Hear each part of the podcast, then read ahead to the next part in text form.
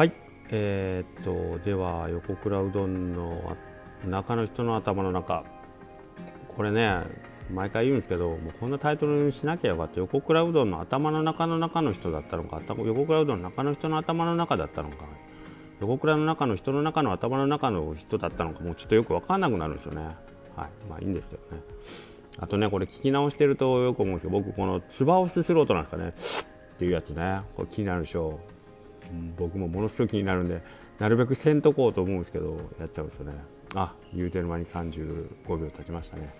えー、っと多分今回でも終わらないので 第3弾第4弾になると思うんですがあ私を言ってしまいましたね。はい。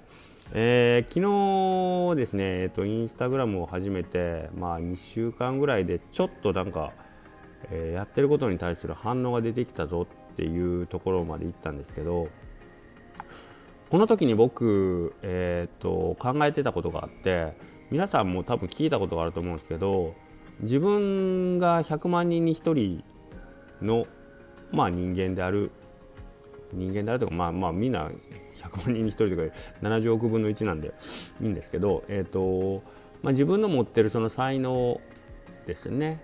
才能というかまあキャラクターですよね。特色。それが例えば100人に1つのもんを持ってるとする、ね、100人に1つしかこれはできんだろうと思うようななんか特技とか、まあ、好きなことがあったりするとしたらそれを3つ掛け合わせたら100万人に1人のなんか自分だけのとっておきの武器が出来上がるよっていう考え方。ね。なんか聞いたことあるでしょ？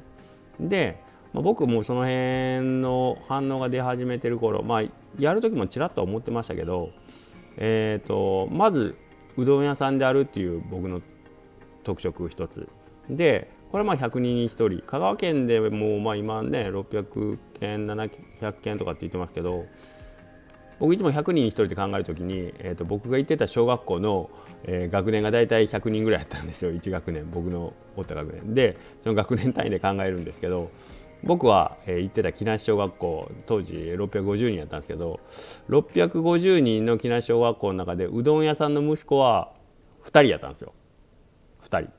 なんで、えー、まあ300ね300人分の1うどん屋であるということ香川県で。と僕は大体当たりをつけてます。で学年学年100人ぐらいやったんですけど100人学年では僕1人でした。なんで、まあ、ここは100人に1人クリアしてますよね。ね。でインスタグラムの手書き。インスタグラム文字だけの分はあったんですけど手書きになるとまあもうちょっと減るんですよ。でこれが何人に1人かっていうのはちょっと分かんないですけどけどまあ30人に1人ぐらい。文字だけの人だったら30人に1人ぐらいかな。で手書きになったらもうちょっと減って50人に1人とかぐらいかなっていうあたりを僕は大体つけました。でえー、今50人に1人と、えー、100人に1人やから、まあ、5000え？違う違う違う違う。あえんか。5000分の1やんね。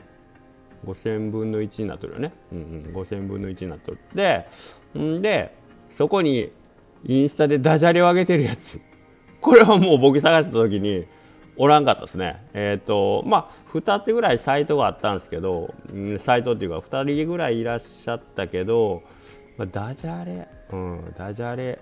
まあまあこのおびただしい数の中でダジャレはいないからこれはもう余裕で100を100分の1には入っているということなんで少なくとも、えー、最低でも僕が思うに50万分の1にはなってると始めた時点で。でダジャレ手書きダジャレを毎日上げてるやつ。これゼロやったんですよ。当たり前ですけど。今もいませんからねそんなやつ。はい。手書きのダジャレを毎日上げてるやつはゼロ。全世界で。日本語で。ね。はい。ここで僕オンリーワンになれたわけなんですよねでここの時にえー、っとね皆さん考えるんですよ誰もいなかったぜあのそのフィールドに初めて立つ人間ですよね。うん、それをどう捉えるかっていうとこがあの、まあ、分かれ目になると思うんです。面白い例え話で、えーと、ある靴のメーカーの社長が、えーと、ちょっと販路を拡大したいと。販路を拡大したいから今までと違うところに、えー、君たち営業に行ってきなさいっつって2人の営業マンを、えー、まあ、今まで行ったことないところ。それは船に乗っていくようなところで、えー、まあ、小さなじゃあ無人島 無人島じゃない無人島人おらへんかな、え小さな島ね離れ小島に行くとしましょうか。で2人送ったと。で、えその2人がそれぞれ行ってきて帰ってきました社長のところに報告に。で1人の人は言いました。社長僕行ってきましたけどあの島ダメです。だってあっこ行ったら誰も靴なんか履いてないんですもん。あそこはダメダメです。靴履く文化なんかありませんからうちら靴屋が行ったって何も売れまへんわ。ああそうか。それはちょっと難しいかもしれんな。そして社長は。